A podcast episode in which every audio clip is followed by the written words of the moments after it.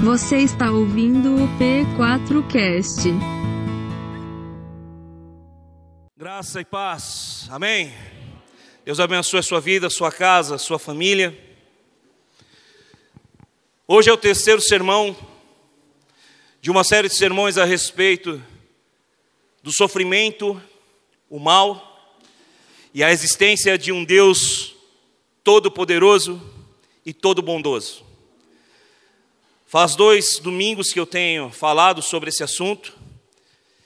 E se de fato nós queremos cumprir a nossa missão de pregar o Evangelho do reino de Deus, se de fato nós queremos cumprir a nossa missão de ser luz do mundo e sal da terra, nós precisamos encarar a realidade de que existe o mal nesse mundo e de que nós precisamos saber lidar com ele. Você entende isso? Diga amém. Nós precisamos de uma igreja madura para os tempos que vivemos. Precisamos de homens e mulheres de convicção. Amém. Que Deus possa encontrar homens e mulheres de convicção aqui nessa manhã. Nós não vivemos pelo que vemos, nós vivemos pelo que cremos. Você entende isso? Nós não vivemos na esperança de um Deus que pode nos dar muitas coisas. Nós vivemos na esperança de um Deus que já nos deu a mais importante de todas as coisas que Ele poderia ter nos dado: a salvação em Cristo Jesus. Amém. Nossa vida, de fato, é uma vida resolvida, meus irmãos. Sabemos que se estamos nessa terra, Deus está conosco aqui. E sabemos que se não mais estivermos caminhando sobre essa terra, nós estaremos com Deus para todo sempre. Amém? Então que durante a nossa caminhada e peregrinação nessa terra, nós não venhamos a nos acovardar. Nós venhamos a ter coragem de viver tudo aquilo que Deus preparou para nós enquanto igreja. Se você ler a sua Bíblia em Atos dos Apóstolos, capítulo 2, do verso 42 ao verso 47, você vai ler exatamente o que era a igreja que fazia diferença na terra. E vai dizer, Lucas, no livro de Atos, eles perseveravam. A palavra grega perseverar significa coragem. Eles tinham coragem, permaneciam, perseveravam em quê? Na oração. Eles perseveravam unânimes no partir do pão, eles perseveravam na comunhão, e acima de todas as coisas, eles perseveravam na doutrina dos apóstolos. Você entende isso? Diga amém. A doutrina dos apóstolos é a palavra de Deus, o evangelho de nosso Senhor Jesus Cristo, que chegou às nossas mãos. Então, diante desse entendimento, ao olhar para a maldade humana, para a maldade espiritual, para a maldade natural, para todo o mal que cerca o mundo, nós nos deparamos com as aflições. Mas o Evangelho nos diz: tereis aflições, contudo, tenham bom ânimo. Perseverar na doutrina dos apóstolos é ter bom ânimo em meio a todas as nossas lutas e aflições. Amém? Então, a partir desse momento, eu me desafio a resumir um pouco daquilo que eu preguei nos últimos dois domingos e a começar esse novo sermão de posse de um entendimento de que Deus está conosco, Ele não perdeu o controle. E se as aflições chegam à nossa porta, nós precisamos saber como passar por elas. Amém? As aflições vêm. Agora, como nós passamos por ela, por elas, é responsabilidade nossa. Introduzindo agora o sermão propriamente dito, como tem sido ministrado aqui, nós falamos sobre um problema que é teológico, e ao mesmo tempo filosófico. Então nós temos abordado algumas coisas relativas a essa questão do mal, sofrimento e Deus, dentro das duas perspectivas. Dr. William Lane Craig, um teólogo e filósofo cristão, diz que o grande problema para a fé, tanto para o cristão como para o não cristão, na existência de um Deus todo-poderoso e todo-bondoso, é o problema do sofrimento e do mal. Eu queria resumir o problema do sofrimento e do mal em uma frase. Abre aspas. Se Deus fosse bom, ele desejaria tornar suas criaturas perfeitamente felizes. E, se fosse todo-poderoso, seria capaz de fazer o que quisesse. Mas as criaturas são infelizes. Portanto, a Deus falta a bondade ou o poder, ou ambas as coisas. Fecha aspas. Em seu livro O Problema do Sofrimento, o escritor C.S. Lewis resume dessa forma essa questão que é ao mesmo tempo intelectual, filosófica, teológica, mas também espiritual. Você sabe muito bem que uma das grandes questões colocadas por Jó em seu sofrimento está relatada da seguinte forma: como que nós vamos receber o bem e não aceitar o mal da parte de Deus? Esse é o relato de Jó à sua mulher. Dentro da perspectiva de Jó, o mal é originariamente vindo da parte de Deus. Essa é a teologia do livro de Jó. De Deus procedem o bem e o mal. Então, se nós aceitamos o bem, precisamos aceitar o mal. Ao longo do entendimento da Escritura, da revelação progressiva, nós podemos compreender que o mal e o sofrimento não advêm única e exclusivamente da vontade de Deus. Você entende isso? Diga amém.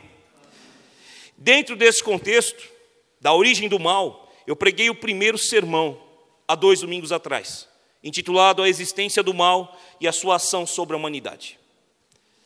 Que você abra o coração. Eu vou começar a correr bastante, porque eu tenho muitas coisas para dizer hoje e falar. Eu não tenho tempo de abrir todos os textos bíblicos, portanto, abra o coração. Mas seja um homem ou uma mulher fiel a Deus, prove na Escritura. Amém? A palavra profética nos diz: O meu povo perece por falta de conhecimento.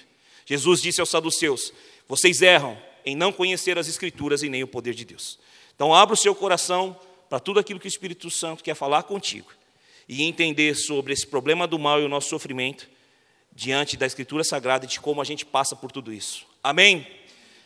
Gênesis capítulo 1, versos 26 a 28 e Gênesis capítulo 2, versos 15 a 17, nós encontramos Deus criando o homem conforme a sua imagem, conforme a sua semelhança.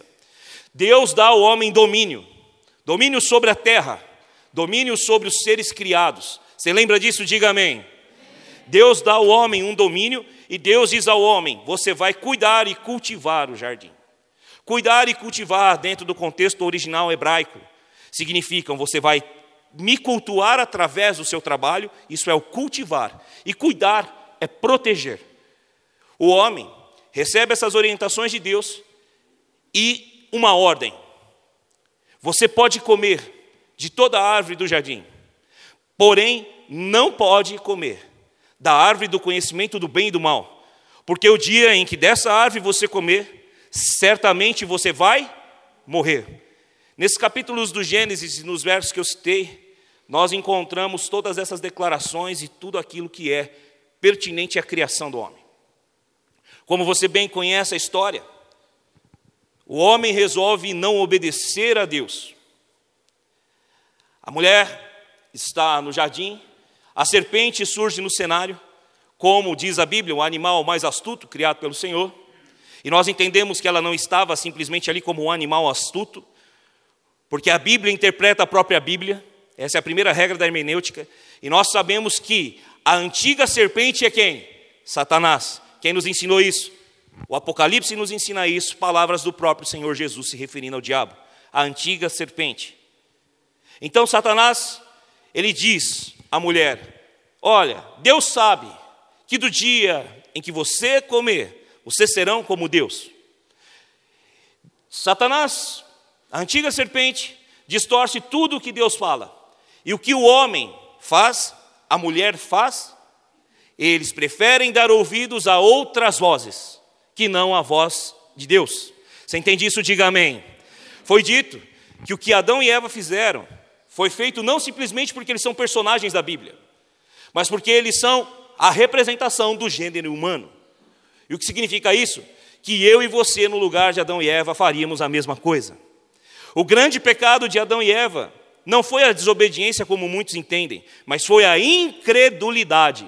Ao passo que não creram no que Deus disse, mas preferiram crer na voz do diabo. Hoje, no tempo em que temos vivido, eu tenho absoluta certeza que Deus tem falado muitas coisas ao seu coração. E das muitas coisas que Deus tem falado ao seu coração através do Espírito Santo, algumas Ele tem dito para você: não faça isso, mas você e eu fazemos. Portanto, não adianta querer encontrar culpados, a culpa é da humanidade, a culpa é minha, a culpa é sua, a culpa do mal ter entrado em nossa vida é única e exclusivamente nossa. Você entende isso? Diga amém. Quando o homem come, vem duas consequências. A primeira delas imediata e a segunda delas algum tempo depois, mas todas representadas por uma única palavra: morte. Deus disse: quando comer, vai morrer. A primeira morte que o homem tem não é a morte física, mas é a morte espiritual. O homem passa a negligenciar os atos de graça e bondade de Deus para com ele. Quando o homem e a mulher pecam, Deus surge no jardim e diz: Onde está Adão? Ele pergunta isso. Acaso o Deus onisciente não saberia onde estava Adão? Se o Deus que você crê é onisciente, ou seja, sabe todas as coisas, é onipotente, ou seja, tem todo o poder, e é onipresente, está em todo lugar, o Deus Yahvé, que você diz crer e que eu digo crer, não poderia de forma alguma fazer perguntas, a não ser que tivesse propósitos nas suas perguntas. Você entende isso? Diga amém. Ele sabe todas as coisas, conhece todas as coisas, está em todos os lugares. A pergunta de Deus a Adão é um oferecimento de graça. Onde está? Não o que você fez, onde está? E a resposta de Adão deveria ser: Eu estou morto, estou distante de ti, porque desobedeci a tua voz, porque preferi crer em outras coisas. Mas Adão começa um momento de justificação. Ouvi os teus passos e me escondi porque eu estava nu. E Deus lhe oferece a graça mais uma vez, dizendo a ele: Quem te disse que você estava nu? Você comeu do fruto que eu proibi? E por último, Deus vai fazer uma pergunta à mulher: Que foi que você fez? Tanto o homem quanto a mulher, ao invés de se arrependerem do seu erro, preferem encontrar culpados para os seus erros. Deus ouve daquele a quem criou, foi a mulher que você me deu. Deus ouve da mulher que ele criou, foi a serpente. E nisso se resume a maioria esmagadora da história de todos nós diante dos nossos próprios erros. Foi Deus? Foi o diabo? Eu sou inocente nisso tudo. Então, nós vemos a morte espiritual, o homem negligencia a graça de Deus, e Deus tem que condenar o homem quando esse homem não aceita a graça. Preste muita atenção no que eu vou dizer agora. João capítulo 1, versos 11 e 12. Ele veio para os que eram dele, mas os dele não receberam. Ou seja, ele, Jesus, veio como graça encarnada para os seus, mas os seus não receberam, não quiseram a graça. Verso 12: Mas a todos aqueles que nele, Jesus, creram, aos que a ele receberam, Deus lhes deu o direito ou o poder de serem chamados seus filhos. Nessa manhã, diante de tudo que está sendo ministrado aqui, Deus está te oferecendo a graça de receber o filho dele como salvador da sua vida. Não endureça o seu coração quando ouvir a voz do Espírito Santo. Amém? Deus não apenas ofereceu graça no Éden, mas Deus continua oferecendo graça a nós hoje.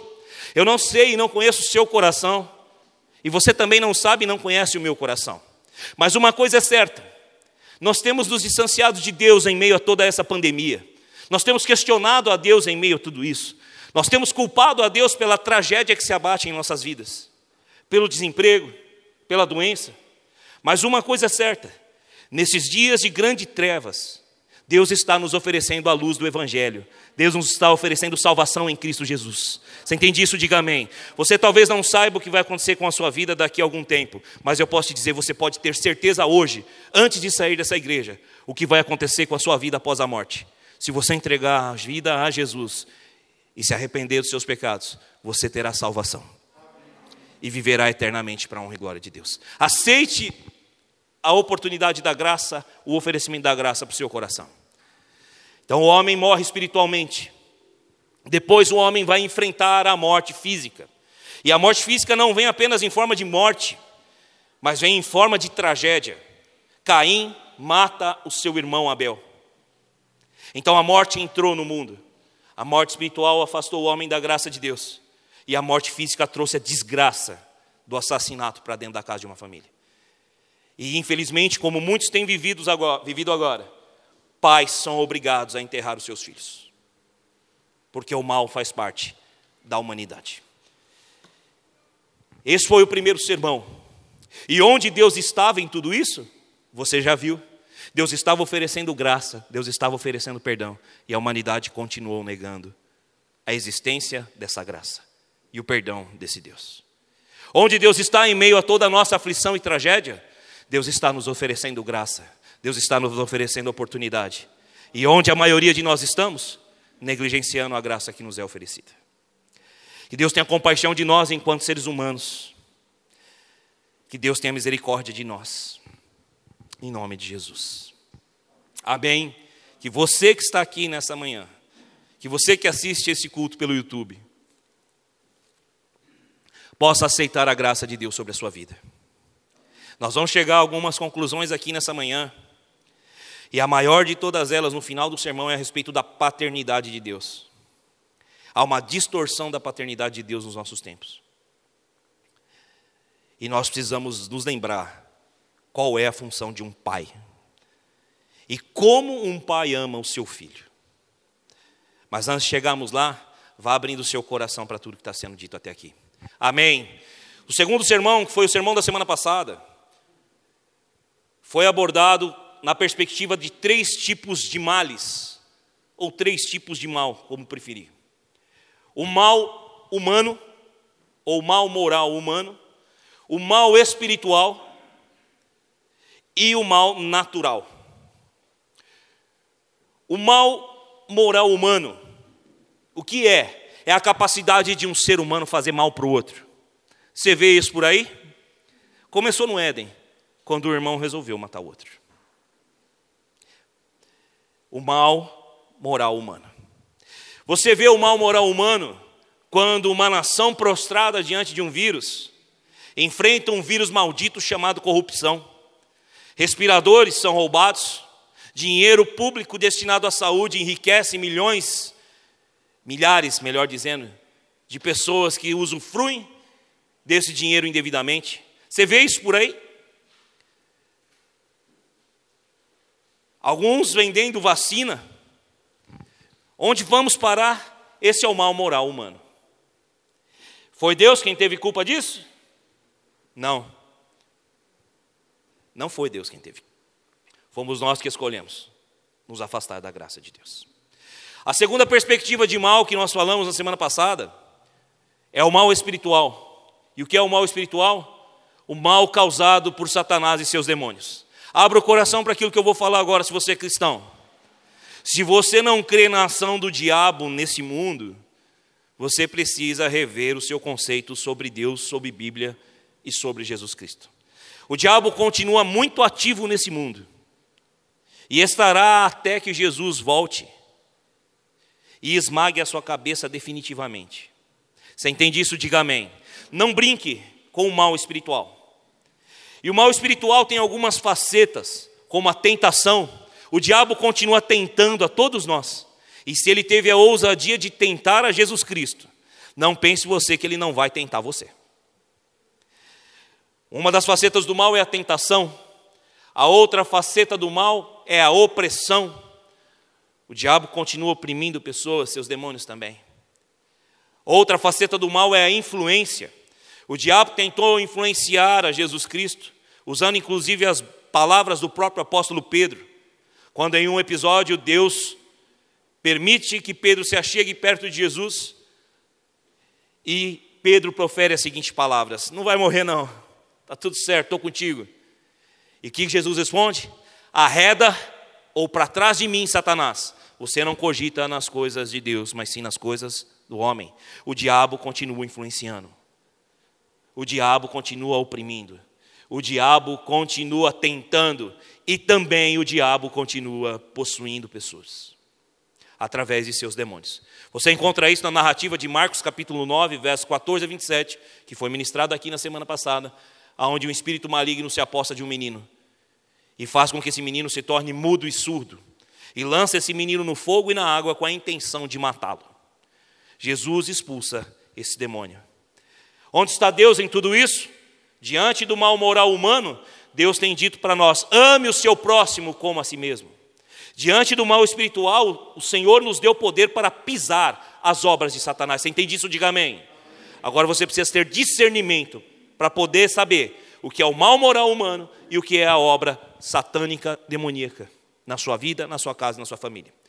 E o último tipo de mal que foi falado na semana passada é o mal natural.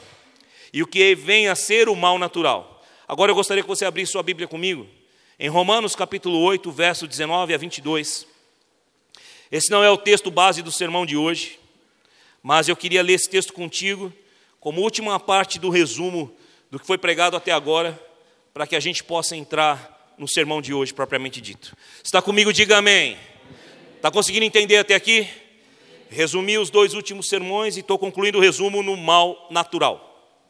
Romanos capítulo 8, versos 19 ao verso de número 22.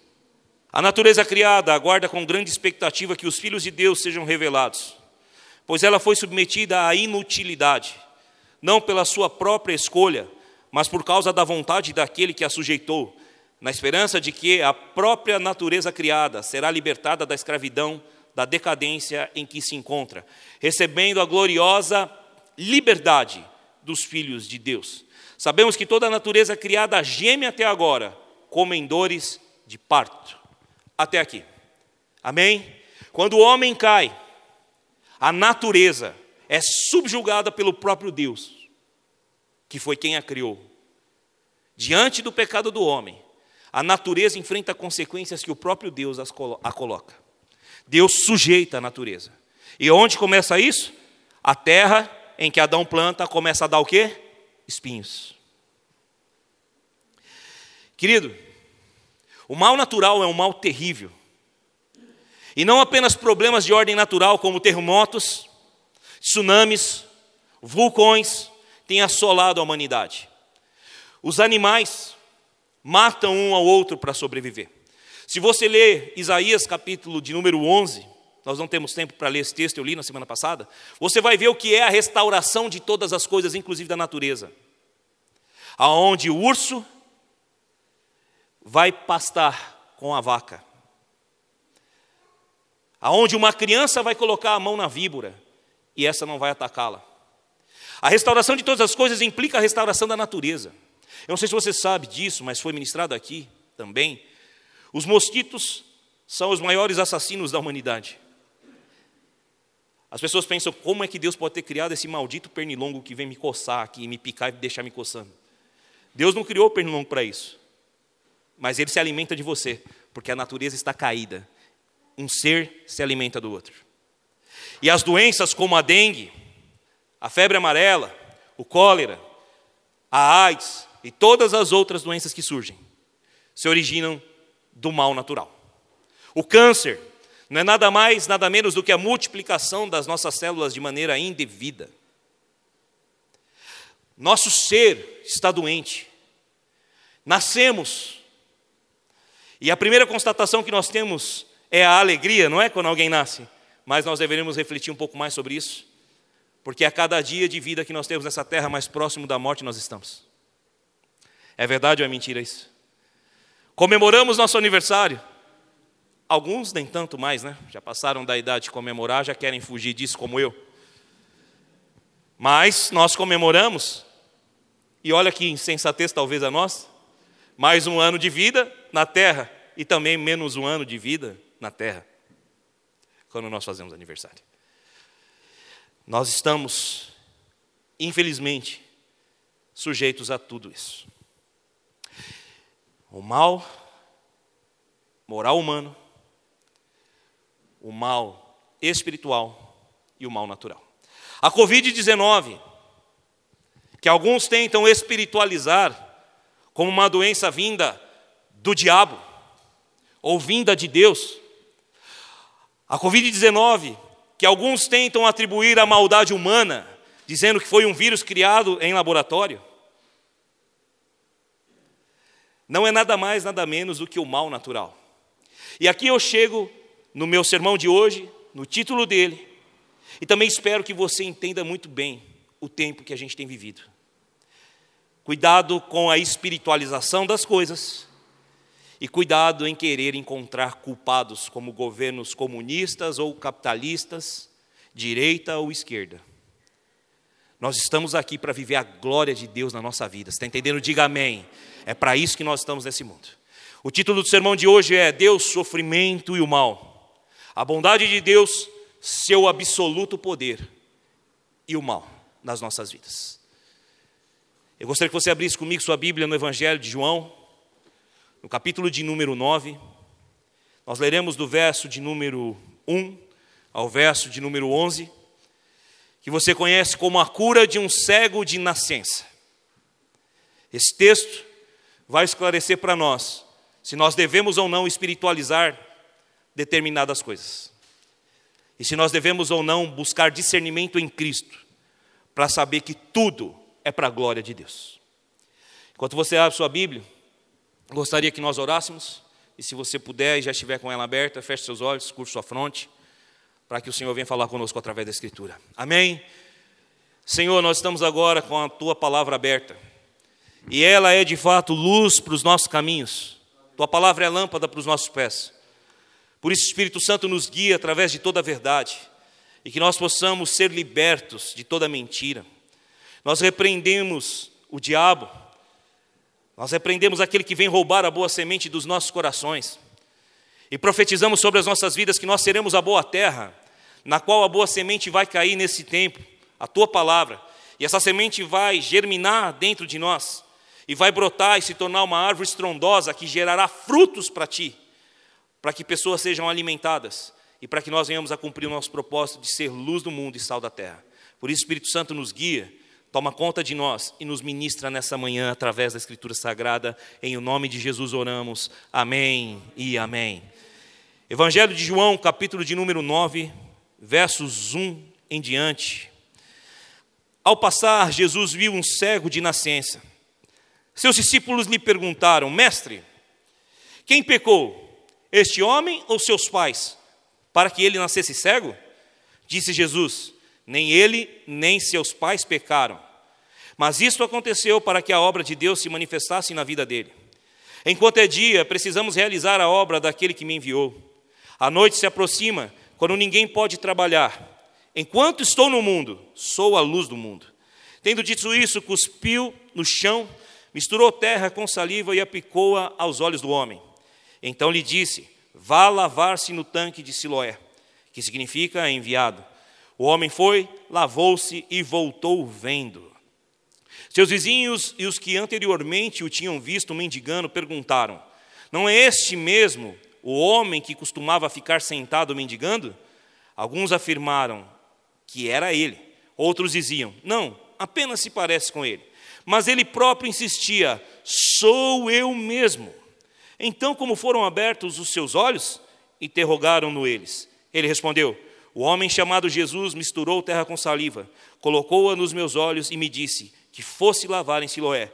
Fui, lavei-me e agora vejo. Aleluia. Amém? A primeira constatação que eu gostaria de fazer com você nesse texto é o fato de o cego ser um cego de nascença. Isso aponta para a conclusão que eu tive no último momento, em que ministrei sobre o mal natural. Ele nasceu cego. Ele tinha um problema de ordem de nascimento. Você entende isso? Diga amém. Doença de nascimento é doença de ordem natural. Uma criança que nasce com síndrome de Down, uma criança que nasce com autismo, uma criança que nasce sem parte de um dos membros, ou uma criança que nasce sem os membros. Tudo isso não é culpa de Deus, mas tudo isso é influência do mal moral humano. Desculpe, perdão, do mal natural. O mal que faz com que os nossos próprios genes definem, o mal que faz com que os nossos próprios cromossomos definem A doença faz parte de nós. E infelizmente, assim o será até o dia em que Jesus voltar e restaurar todas as coisas. Enquanto isso não acontece, qual é a nossa esperança? O nosso Deus é poderoso para curar, inclusive o mal natural. Diga amém se você entende isso. Nosso Deus tem poder sobre isso. Ele levou as enfermidades sobre si naquele madeiro maldito. E ele tem poder para nos curar. Essa é a nossa esperança. E é isso que você vai ver acontecer na vida desse cego de nascença. Já não era comum uma pessoa ser curada, muito menos alguém que havia nascido doente. Mas a Deus nada é impossível. Se crê nisso, diga amém. Deus o cura através do seu filho Jesus Cristo. Então, a primeira constatação, a doença é um mal natural. A segunda constatação, cuidado com a espiritualização das coisas. Os discípulos prontamente, segundo o seu próprio entendimento, dizem: quem pecou? Ele ou seus pais?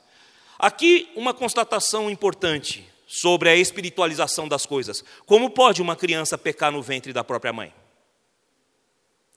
Alguns vão dizer que uma criança peca no ventre da mãe quando ela nasce de parto normal, saindo do ventre, o pênis do menino passa na vagina da mãe, ou a vagina da menina passa na vagina do, da mãe, e aí há um pecado de ordem de nascimento. As pessoas chegam nesse ponto. Então, como é que vai nascer? Faz cesariana? Se nasce pela barriga, não peca, né? Cesariana vem do nome de César, imperador romano. Né? Lembram disso? Então você atribui um nascimento sem pecado a um imperador miserável pecador, a um tipo de metodologia para nascimento. Deus não criou a cesariana, Deus criou o parto normal. Você entende isso? Diga amém. Nada contra a cesariana, hein? Pode fazer cesariana à vontade. Eu tenho duas filhas nascidas de cesariana. Se você precisa fazer, faça. A única questão que eu estou fazendo aqui é apontar que não é possível uma criança pecar no ventre. E muito menos o fato do pênis do menino ou da vagina da menina encostar na mãe no nascimento. Pelo amor de Deus, tenha discernimento das coisas espirituais, crente. Elas existem. Amém? O mal espiritual existe. Mas o maior mal espiritual que nós temos vivendo hoje é a cegueira espiritual que muitos de nós têm por não ler a Bíblia e por não discernir o que Deus está fazendo. Não para por aí a ignorância das pessoas. Bom, se não foi ele no ventre, então foram seus pais. Ezequiel capítulo 18, o Senhor vai declarar a respeito da maldição chamada hereditária. Nunca mais se dirá em Israel: os pais comem uvas verdes e o dente dos filhos é que desembotam. Ou seja, o pai fez, é o filho que paga. E uma outra explicação para a crença dos discípulos era que eles acreditavam em reencarnação. Passaram os judeus vários anos no cativeiro de Babilônia e foram contaminados por várias doutrinas, então eles poderiam também acreditar na reencarnação. Isso não é muito difícil, porque eles esperavam que até o terceiro dia um morto ressuscitar seria coisa normal, porque a alma poderia voltar do corpo. Passou do terceiro dia, não tem mais jeito. Por isso que Lázaro foi ressuscitado por Jesus no quarto dia. Para aí não tinha mais jeito. Jesus já havia feito duas ressurreições. E mesmo assim eles não tinham crido. E na quarta continuaram crendo, não crendo. E aí Jesus ressuscita e muitos continuam não crendo. Que Deus tenha misericórdia de nós. Que a gente perceba as ações de Deus.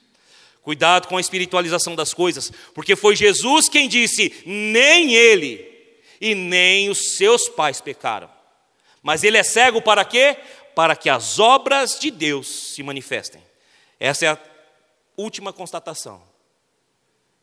Ele é cego para que as obras de Deus se manifestem. E qual é a obra de Deus que foi manifesta? A cegueira? Em absoluto. A obra de Deus manifesta foi a cura de uma doença natural e do mal natural. Você entende isso? Diga amém. Deus é poderoso e Ele continua fazendo obras na nossa vida. O sofrimento humano, independente de ser de que ordem quer que seja, não deve ser alvo de especulação da nossa parte, mas sim de atos de misericórdia e amor. O mal natural assola uma nação em função de um terremoto, e nós dizemos, adoradores do diabo, é por isso que Deus está punindo. Rapaz, se fosse assim, esse país ia ter tanto terremoto. A gente tem o desprazer de ver em uma passarela de samba o nosso Senhor ser humilhado por uma escola de samba. Você acha que se tivesse, de fato, propósito de Deus em mandar praga para algum lugar, a nossa nação não seria a primeira a ser destruída? A nação de corruptos que fazem o mal humano, estupram crianças, roubam a merenda de crianças, uma nação que blasfema contra o seu Deus, que no mesmo altar que põe a imagem de um santo, põe a imagem de um demônio, se bem que às vezes é até difícil diferenciar qual é qual. Uma nação em que as igrejas evangélicas se tornaram verdadeiros lugares em que há um sincretismo religioso, onde a última coisa que é ensinada é a palavra de Deus. Um lugar onde as igrejas evangélicas se preocupam mais em construir prédios suntuosos do que em cuidar dos missionários que estão em campo. Você acha que não seríamos nós aqueles que seriam abatidos por Deus? Então, quando você vê o mal assolar alguém, ao invés de tentar espiritualizar e apontar culpados ou responsabilidades, pense naquele que sofre como uma oportunidade de mostrar para eles o amor de Deus e a graça de Jesus, para que quem sabe, quem sabe, possa haver salvação para aquela pessoa que sofre, mesmo em meio ao seu sofrimento.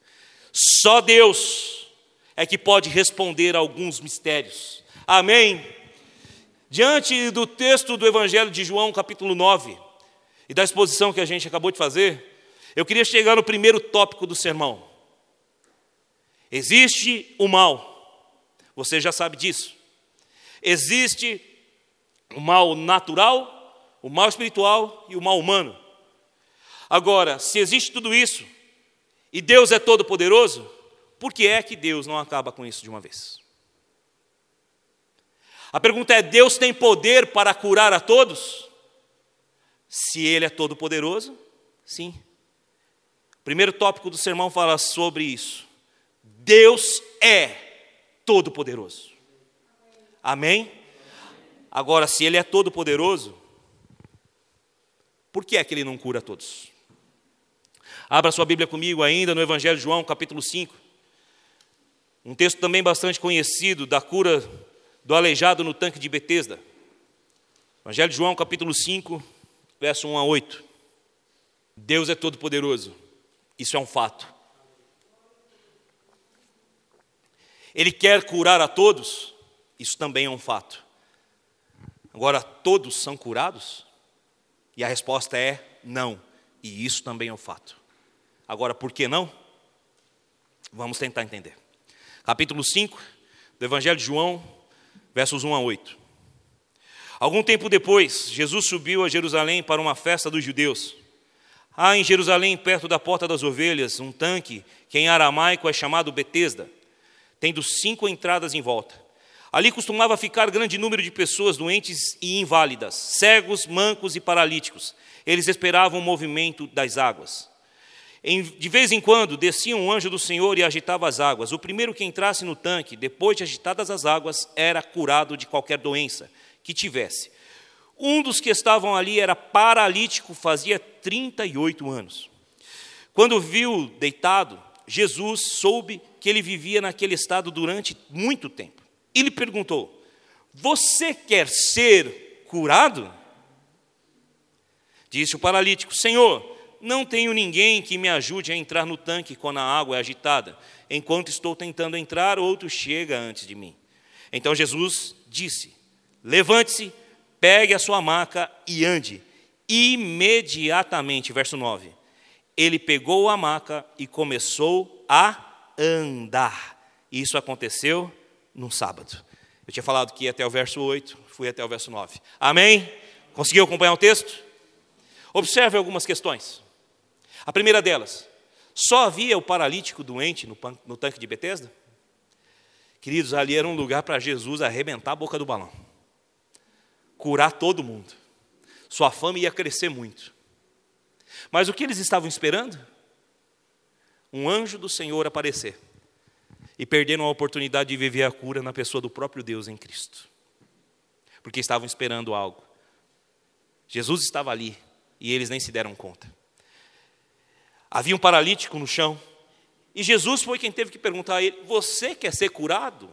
Como que alguém que está 38 anos, paralítico, lá no lugar chamado Betesda, o lugar de cura, não gostaria de ser curado? Que pergunta insensata de Jesus, né? Não. Toda pergunta de Deus tem propósito. Lembra? Onde estás? Você quer ser curado? Deus pode curar a todos, mas nem todos querem ser curados por Deus. Essa é uma grande constatação. Ele não deixou de ser todo-poderoso, porque há pessoas que não querem se, se dobrar diante dele para serem curadas por ele. Porque a cura que Deus dá não para na cura física, você está entendendo? Diga amém. Jesus curou dez leprosos. Um voltou para agradecer, foi o único que encontrou salvação. Os outros nove, não se sabe deles.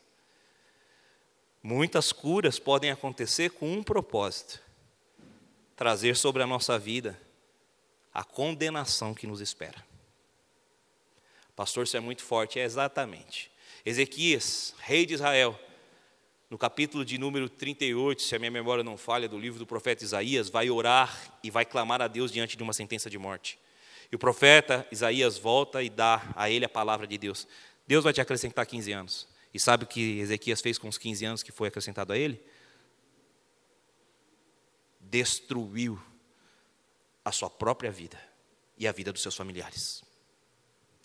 Cuidado. Deus tem propósito de curar. Na continuidade desse texto, você vai ver Jesus encontrando esse aleijado que foi curado lá no templo.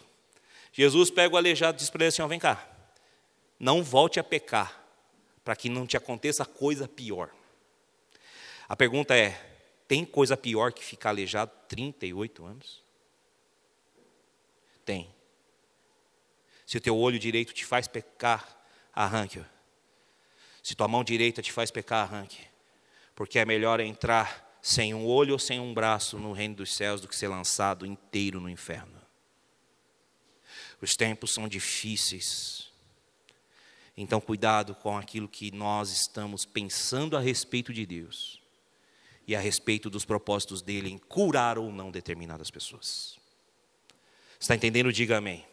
Eu tenho muito a falar sobre isso, mas eu vou me poupar para o final.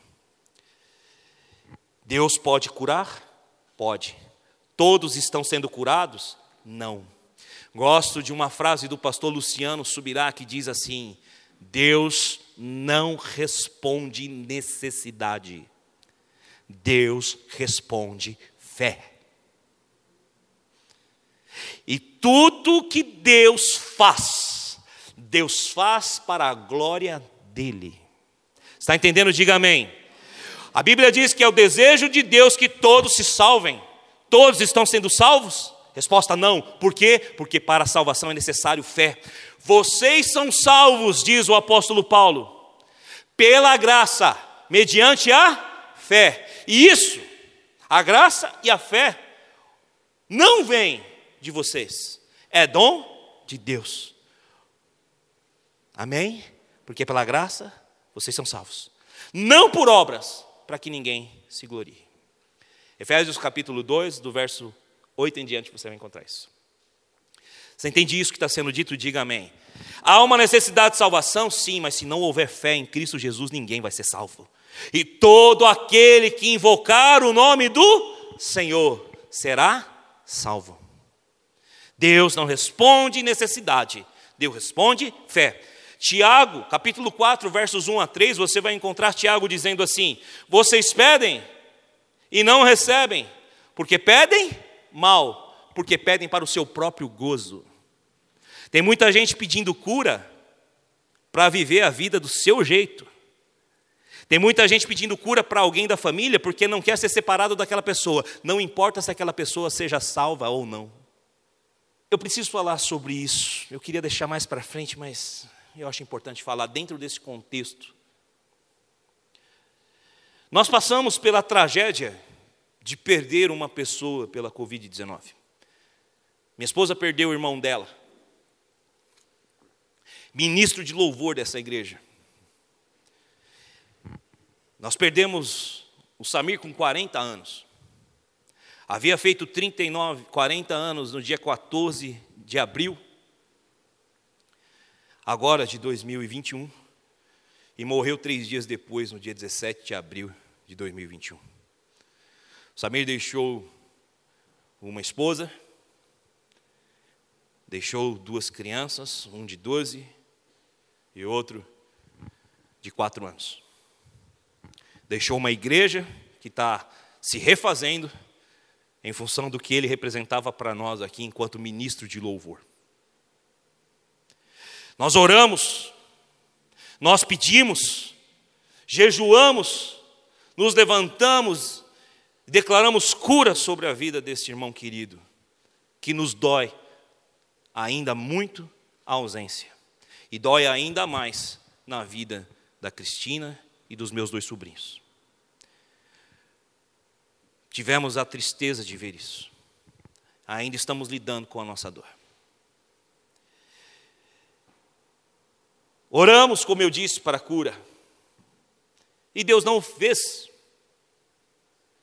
E aí, depois que tudo passa, o velório, o enterro, nós enxergamos a finitude da vida e a nossa total impotência em mudar algo como a morte. Por isso eu digo, querido, se você está com um problema financeiro, dá um jeito nisso. Pede empréstimo, corta as contas, dá um jeito, tem jeito. Você está com problema de saúde, procura médico. Vai orar, vai fazer alguma coisa, porque ainda tem jeito. Você está com problema no casamento, busca a restauração do seu casamento. Você está com problema com seu filho, busca restaurar o seu filho, porque para tudo tem jeito, como diziam os antigos, mas não tem jeito para a morte. Morreu, acabou. E assim nós vimos isso acontecer diante dos nossos olhos.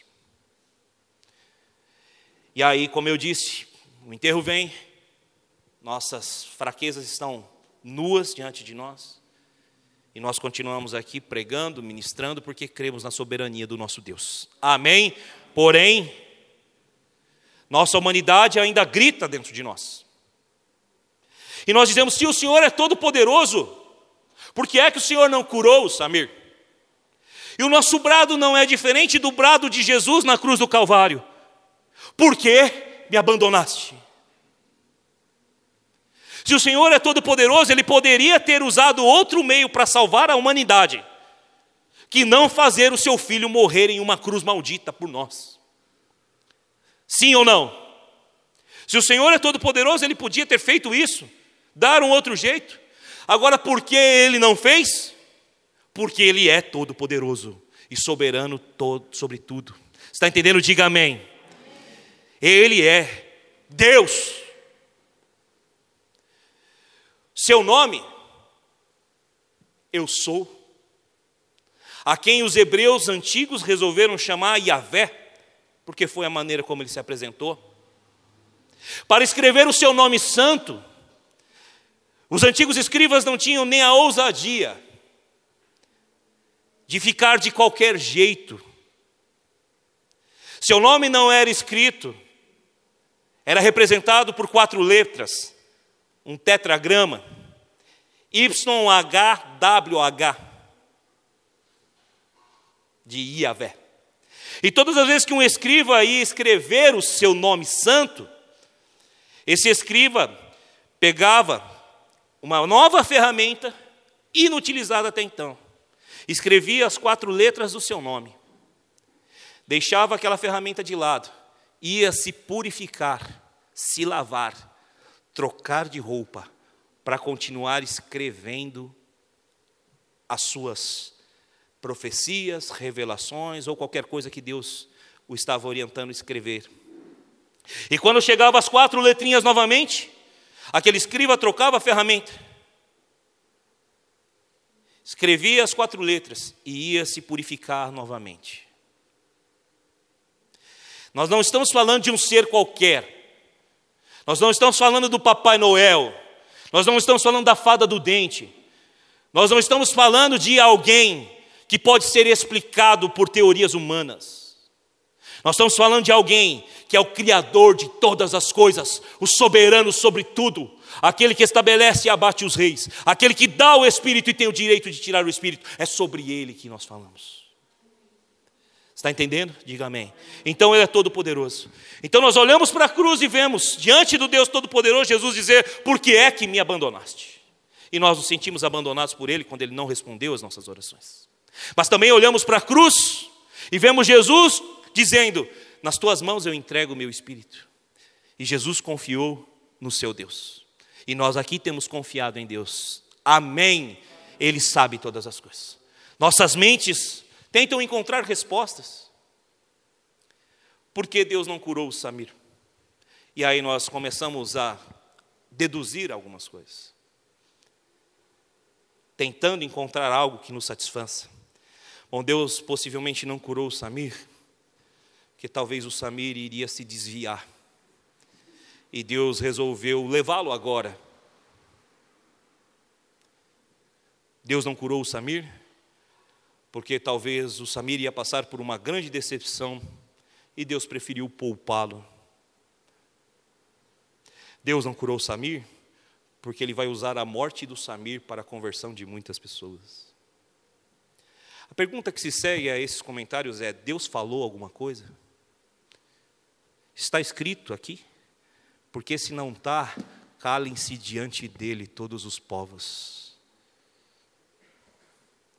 Nós não precisamos de suposições, quando nós temos convicções, e a nossa convicção é de que Ele é soberano para fazer o que deseja. Você está entendendo isso? Diga amém. Ele é soberano. E nós nos curvamos e choramos.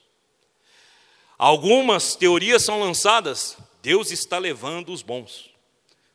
Nessa eu até creio, porque eu estou aqui ainda. Mas alguém aqui da igreja, muito bom, o Rinaldo, quase foi, mas não foi. Um dos diretores da nossa igreja. E ficou aqui, e está aí. E quando eu encontrei com ele, eu falei: Você quebrou a minha tese de que os bons estavam indo. Falei: Comece a confessar o que está oculto na sua vida agora, por favor. Ele falou, pastor, já fiz essas coisas tudo, está tudo certo então já não sei mais explicar sobre isso.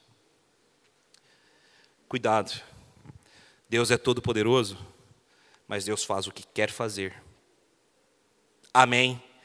Tomás de Aquino diz, disse, nada que implique contradição se inclui na onipotência de Deus. Você entende isso? Diga amém.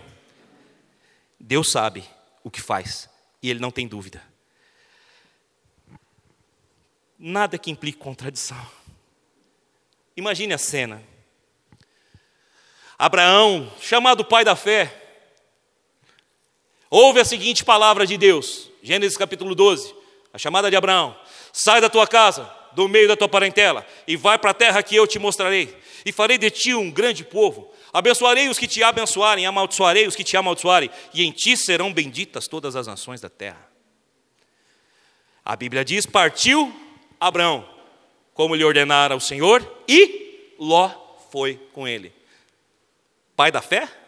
Mas Deus não mandou sair do meio dos parentes? Abraão já começou pisando na bola, como pai da fé. Depois Abraão passa pelo Egito, e ele crê na proteção do seu Deus, não é? Que Deus iria protegê-lo.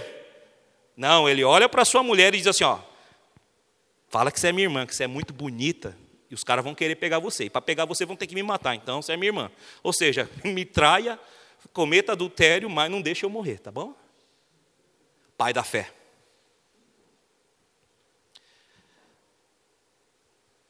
Aí chega o episódio em que Sara fala para ele: pega a Agar aqui, ó, você já está velho, eu também, não vai rolar neném aqui.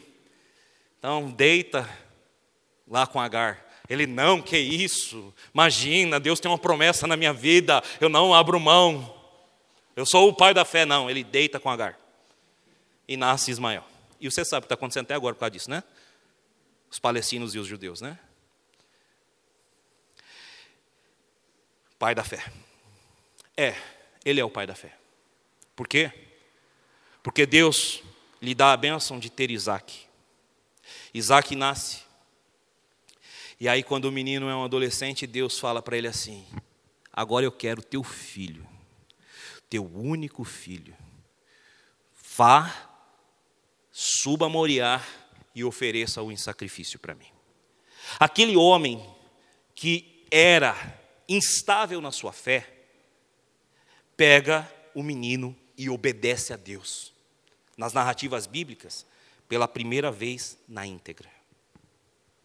Ele fala para os homens que acompanharam ele até os pés de Moriá: fiquem aqui, porque nós iremos lá adorar e voltaremos. Voltaremos, plural, eu e o menino. O escritor aos Hebreus vai dizer que ele cria como pai da fé, e ele de fato é, que Deus tinha poder para ressuscitar Isaac. Abraão aprendeu a fé. Agora, Deus não sabe todas as coisas? Você imagina, imagina Deus se contradizendo? Deixa eu provar Abraão para ver se tem fé mesmo, né? Já pisou três vezes pelo menos na bola, deixa eu provar aqui, vamos ver se ele tem fé. Ele não é onisciente, ele não sabe todas as coisas. A pergunta é: ele sabia que Abraão iria sacrificar Isaac? Sim. E por que Abraão precisou subir Moriá, levantar o cutelo para sacrificar o seu filho? Porque Abraão não sabia quanto ele tinha fé para suportar o maior momento de aflição da sua vida. Muitas vezes Deus não muda a nossa história, não porque Ele não pode mudar, ou porque Ele não sabe o resultado final, mas Deus não muda a nossa história para nos ensinar que Ele é Deus sobre todas as coisas, mesmo no momento mais difícil das nossas vidas. Você está entendendo? Diga amém. Entrega para Ele todas as coisas, porque Ele não mudou, Ele continua sendo o mesmo, Ele é poderoso para fazer o que Ele bem entender. Eu vou citar o escritor C.S. Lewis várias vezes aqui, e a primeira citação que eu faço dele é agora sobre a onipotência de Deus. Para quem não sabe, C.S. Lewis é um dos maiores escritores do século XX e um dos maiores pensadores cristãos. Então, nós vamos recorrer à obra dele, O Poder do Sofrimento, para falar um pouco mais sobre o sofrimento humano, o mal e Deus. Sobre a onipotência de Deus, o que C.S. Lewis nos diz? Abre aspas. Sua onipotência significa poder para realizar tudo o que é intrinsecamente possível, e não o intrinsecamente impossível. Podemos atribuir milagres a Ele, mas não contrassenso. Isso não, se repre não representa nenhum limite ao seu poder. Se preferirmos dizer Deus pode dar e ao mesmo tempo negar a uma criatura o livre-arbítrio, não logramos êxito em dizer coisa alguma sobre Deus. Você está entendendo o que ele está dizendo aqui? C.S. Lewis é um pouco difícil às vezes nas suas escritas, então deixa eu fazer um ponto aqui para todos nós tentarmos entender. O que, que ele está dizendo? Deus não vai se contradizer, Ele não vai fazer impossibilidades. Deus não faz quadrados se tornarem círculos. E Deus não faz círculos tornarem-se quadrados. Deus não faz chover para cima. Deus não faz essas coisas. Podemos atribuir a Ele milagres, como um círculo virar um quadrado, como a chuva ir para cima. Podemos atribuir milagres a Deus. Mas Deus não faz impossibilidades. Ou você continua vendo o mar se abrir por aí? Ou você continua vendo algumas coisas por aí? Você só está preso no chão porque existe uma tal de lei da gravidade. Seria impossível a vida na Terra se não existisse a lei da gravidade. Deus pode alterar a lei da gravidade? Se quiser, pode. Mas Ele não faz essas coisas. Porque quem criou foi Ele. E Ele cria com propósito. Você está entendendo? Diga amém. Deus não precisa fazer contradições. Seguindo. Deus pode dar e ao mesmo tempo negar a uma criatura o livre-arbítrio? Se falarmos isso sobre Deus, não logramos nada a respeito dele. Combinação de palavras que não fazem sentido não adquirem sentido só pelo fato de acrescentarmos a palavra, as palavras Deus pode vamos ouvir ou ler o livro de Jonas. Deus diz para Jonas: queridão, você vai pregar em Nínive. Esses caras não são dignos da graça. E ele pega um navio, e você sabe, né? Vai para onde? Tarsis. Oh, e usou o livre-arbítrio dele para desobedecer. Deus resolveu intervir. Jonas foi parar no ventre do peixe. E onde ele foi vomitado? Lá aonde ele tinha que ter ido, em Nínive. E teve que pregar. Deus deixou o homem escolher até um ponto. Mas depois interveio, porque ele continua sendo Deus, ele faz o que quiser. Amém? Mas sobre ser todo-poderoso, entenda muito bem o que o C.S. Lewis está dizendo, que é a realidade. Deus não faz coisas contraditórias. Você entende? Diga amém. O fato dele ter poder para fazer não significa que ele fará. Por isso, tentar encontrar respostas para a nossa tragédia familiar e de igreja não vai resolver o nosso problema.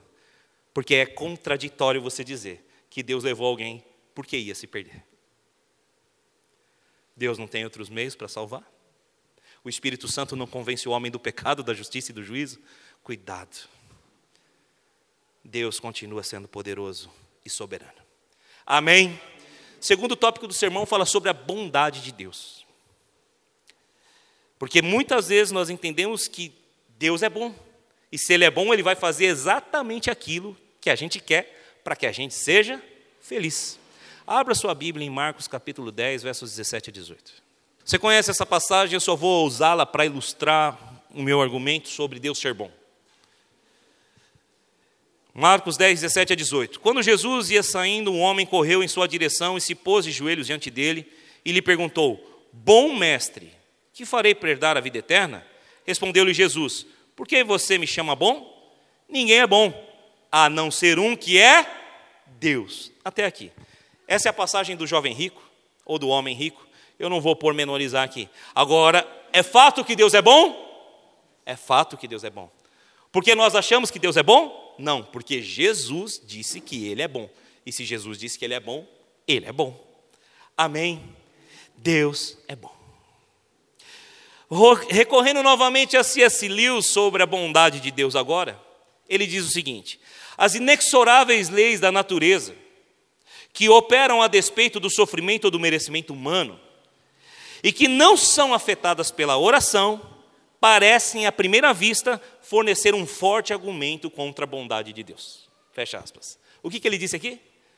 Que quando a morte, a doença, um tsunami, um terremoto acontece, as leis da natureza estão operando e a nossa oração não impede isso de acontecer, isso é um forte argumento contra a bondade de Deus.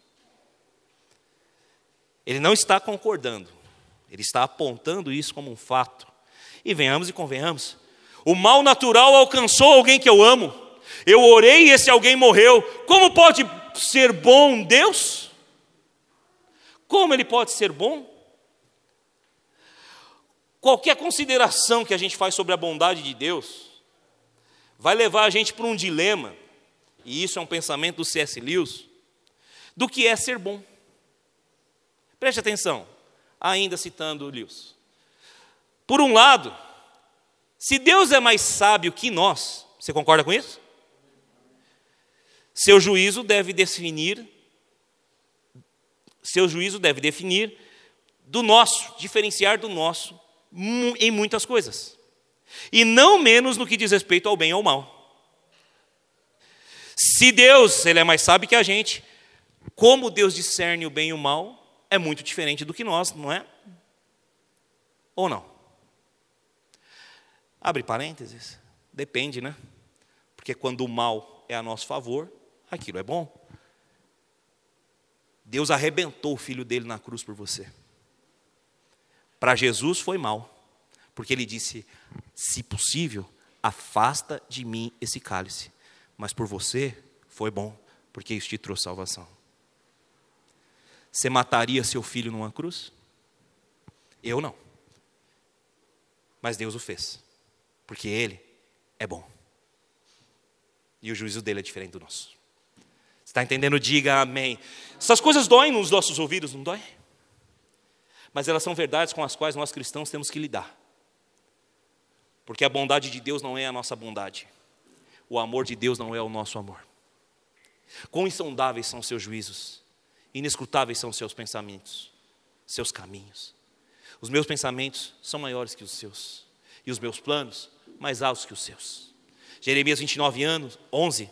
Eu é que sei os planos que tenho para vocês.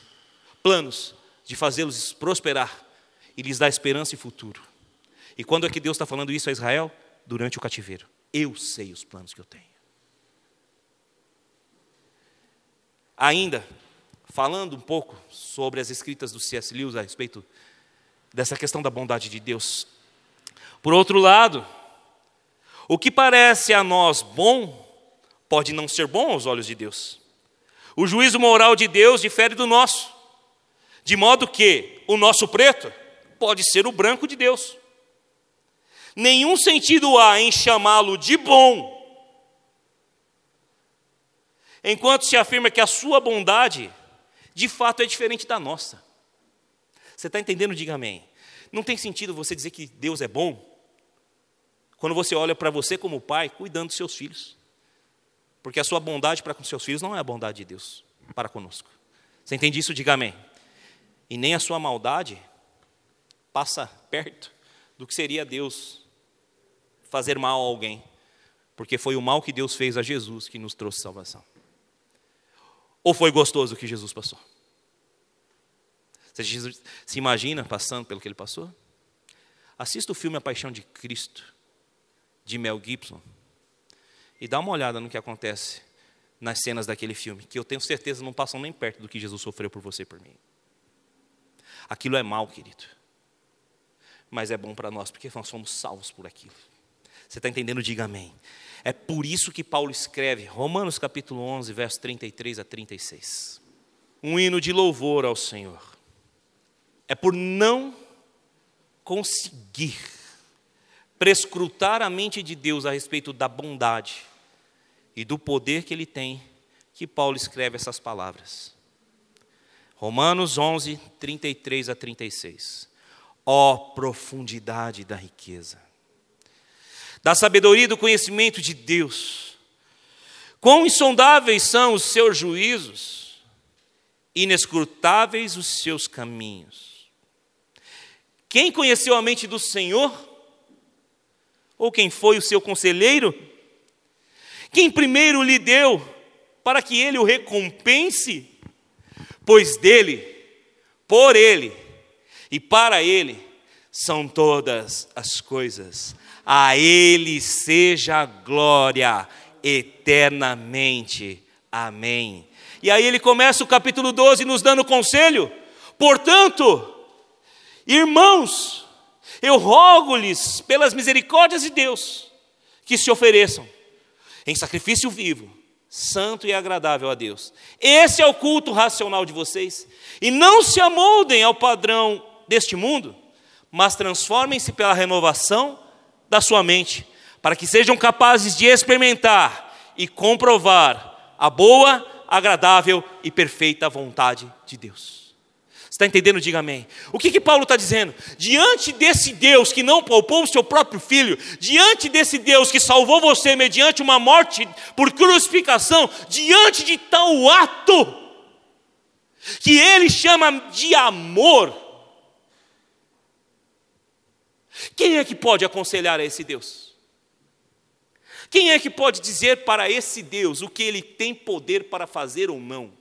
Quem pode dizer para esse Deus que se ele não faz o que eu quero que ele faça, ele é bom ou mal? Quem pode dizer a ele?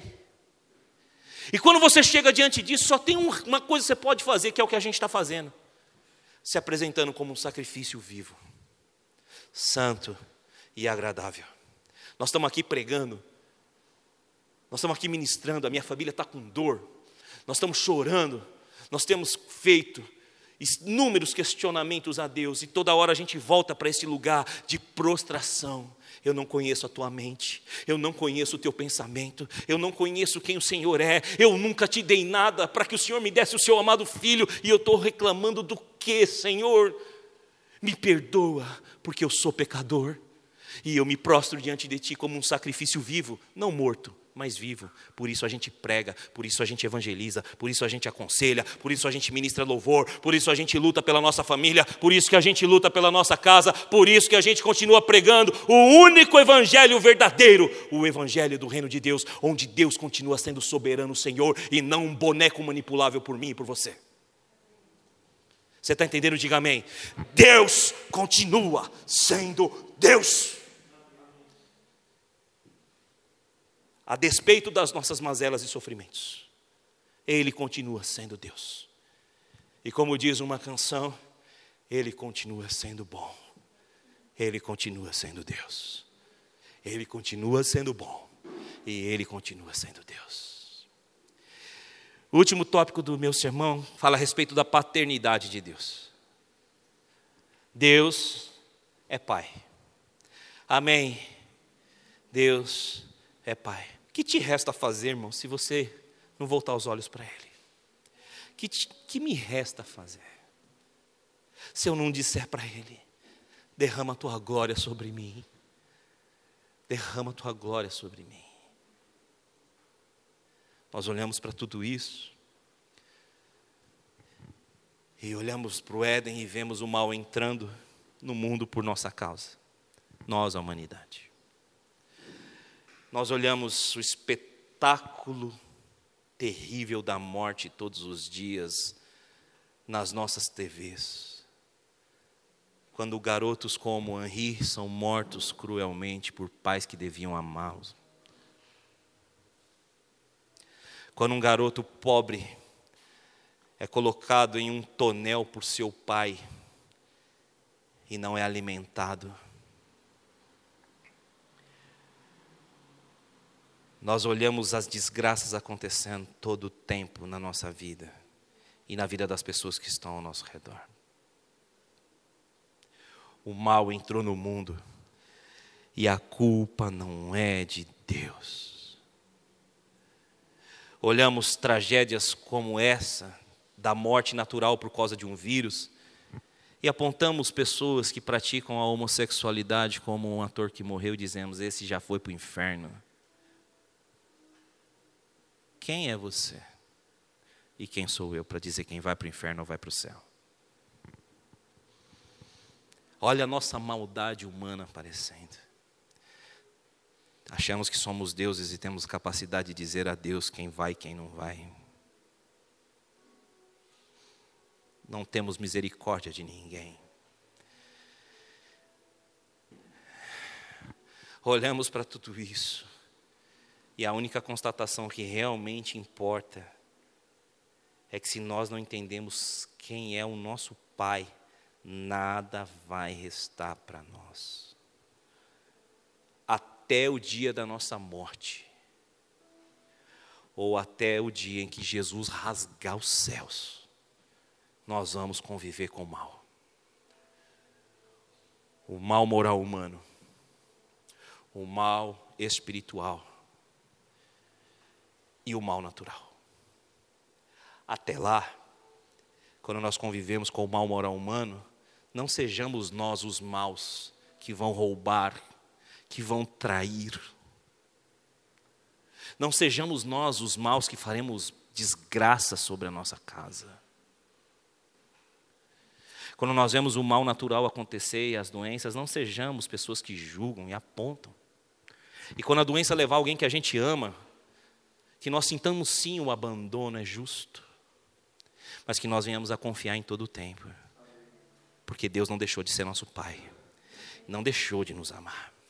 O horário está avançando, mas eu vou contar um testemunho aqui pessoal, antes de chegar no último tópico do sermão. Se eu não conseguir pregar o último tópico, não tem problema, porque eu quero que você ouça bem o que aconteceu na minha casa nos últimos dias. Já que eu abri a minha vida aqui e tenho que falar das minhas dores. Minha filha mais velha, a Pietra, alguns anos atrás, resolveu descer as águas do batismo. E ela falou: Eu quero batizar. E nós falamos: Amém. Só que, por que você quer batizar? Vou falar, ah, porque eu estou sentindo isso no meu coração. A Bíblia diz que enganoso é o coração do homem, sim ou não? E nós sondamos o coração da nossa filha, falamos: você vai batizar se você entender que você é uma pecadora e precisa se arrepender, porque você é uma criança. Você é inocente aos olhos de Deus. Não, pai, eu quero batizar. Então você vai fazer o curso de batismo com o André. O André vai te ministrar e vai te ensinar a respeito do que é o batismo. E ela fez isso. E eu e o pastor Daniel batizamos a Pietra. Pietra está com 12 anos. Faz dois anos isso.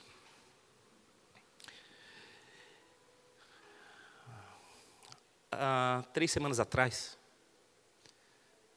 aconteceram algumas coisas que me deixaram muito triste, além de toda a situação de dor que a minha família estava passando, em especial meu sobrinho, o Eric. Que eu resolvi sentar para conversar com meu sobrinho sobre tudo isso que eu estou pregando aqui nesses últimos dias. Que o que matou o pai dele não foi Deus, mas foi uma doença. E nós conversamos, e o Eric me abraçou e disse: Obrigado, tio. Foi muito boa a nossa conversa. E aí naquele dia eu levei o Eric no estádio do Morumbi, em São Paulo. E nós passamos um dia muito agradável.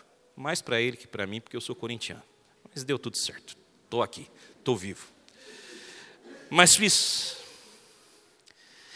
E uma das frases que o Eric me disse foi assim: tio, muito obrigado pelo que você fez por mim. E eu disse para o meu sobrinho: eu não fiz isso porque eu tenho dó de você. Eu fiz isso porque Deus ama você. E ele falou: verdade, tio não está só acontecendo coisa ruim na minha vida, né?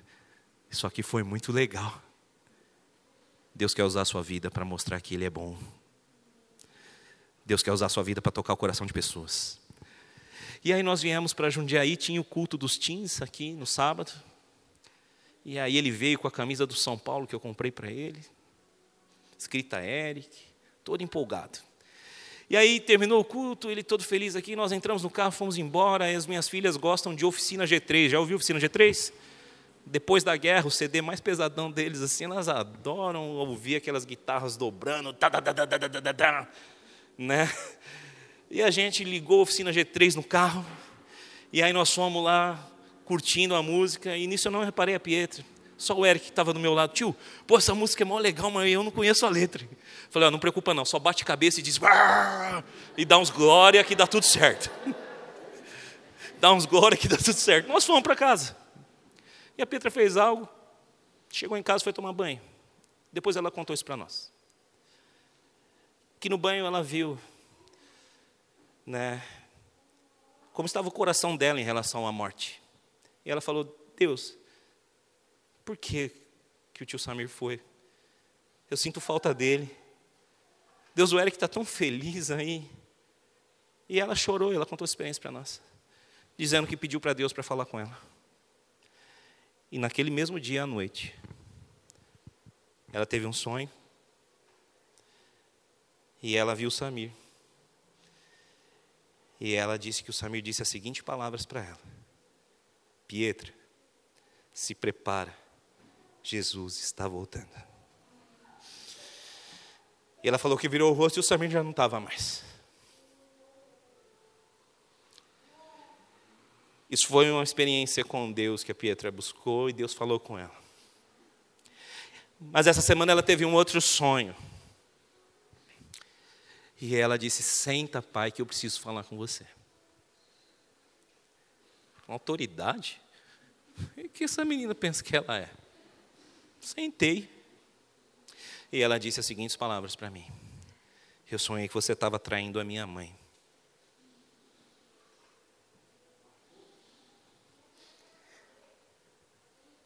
E eu briguei com você, mandei você embora de casa porque você é um pastor e você não pode fazer isso. Como você pode falar uma coisa na igreja e fazer outra dentro de casa. E eu te mandei embora. E eu briguei com você. Eu ouvi isso. E falei, filha, se o papai fizer isso, eu quero que você tenha exatamente essa postura comigo. Me confronta, me manda embora, porque eu não posso esquecer quem é o Deus que eu sirvo. Mas eu te peço uma coisa: se o papai pedir perdão, me perdoa. E não carrega o peso de não ter me perdoado. Querido, quando alguém tem uma experiência com Deus e fala, Jesus está voltando. E na outra semana tem um sonho e aponta para você algo como ela me apontou, você sabe o que eu faço? Eu me dobro diante de Deus e falo: Me perdoa, Senhor, porque eu não quero fazer isso com a minha família. Então, no meio de uma tragédia onde o mal natural encontrou a minha família, Deus deu a graça para minha filha de ter uma revelação da parte de Deus que me faz tremer e temer. E no meio de tudo isso, ela teve um outro sonho, em que ela apontou o tamanho do mal que eu posso fazer para essa igreja e para minha família. Se eu não me curvar diante de Deus. A Bíblia nunca disse quem está de pé cuida para que não caia. A Bíblia disse aquele que acha que está de pé, que cuide para que não caia. Só vamos ficar em pé se nós entendemos a paternidade de Deus nesses dias. Nossas dores emocionais nos levam a querer pecar. Nossas crises de fé nos levam a querer nos distanciar de Deus. Acabei de falar aqui o que a gente tem vivido e as nossas lutas. Mas o meu Pai é bom e também é todo-poderoso. Evangelho de Mateus, capítulo 6, verso 6, não precisa abrir.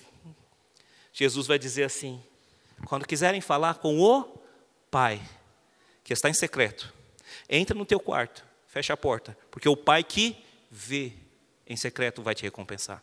O Pai não ouve oração apenas, o Pai vê o teu coração. O Pai que vê vai te recompensar. O que é que Deus Pai tem visto na minha vida? Alguém que olha como Pai apenas quando Ele faz o que eu quero que Ele faça para mim? Porque essa é a visão da bondade de Deus que nós temos. Ele é bom quando Ele faz o que eu quero. Ele me ama quando Ele faz o que é bom para mim. Deus foi bom ao te dar salvação, irmão. Mas a salvação custou um preço alto para o filho dele.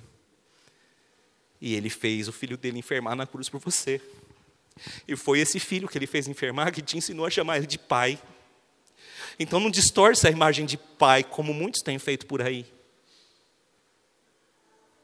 Alguns dizem que Deus deu o filho dele para morrer por você, porque Deus não suportaria viver a eternidade sem você. Deus não se contradiz, Ele autoexiste, irmãos. Ele não precisa de mim, de você. Deus nos criou para a Sua glória e não para que nós o amemos, apesar de que amar a Ele também é um chamado para a nossa vida. Mas Ele nos criou para a Sua glória. Por isso Ele faz de nós o que Ele quer, assim como um pai faz do filho o que quer. Eu ouvi as palavras da minha filha com a autoridade com as quais ela proclamou para mim como vinda de Deus. Mas eu não deixei de ser pai dela. E eu disse a ela ontem: você tem que terminar Lucas essa semana. Se você não terminar de ler o Evangelho de Lucas, a partir de sexta-feira você está sem celular e sem internet em casa. Percebe? Esse é o pai que ouve a súplica de um filho, como eu busquei ouvir a súplica da minha filha dizendo: vigia. Mas também o pai está em mim quando eu digo para minha filha: não vai ter internet e não vai ter celular, se não me obedecer. Jesus não era apenas o filho amado de Deus. Jesus era o filho amado em quem Deus tinha prazer. Hebreus capítulo 12, versos 7 a 8, não precisa abrir. Suportem as dificuldades, recebendo-as como disciplina. Deus os trata como filhos. Ora, qual o filho que não é disciplinado por seu pai? Se vocês não são disciplinados e a disciplina é para os filhos, então vocês não são filhos legítimos, mas ilegítimos.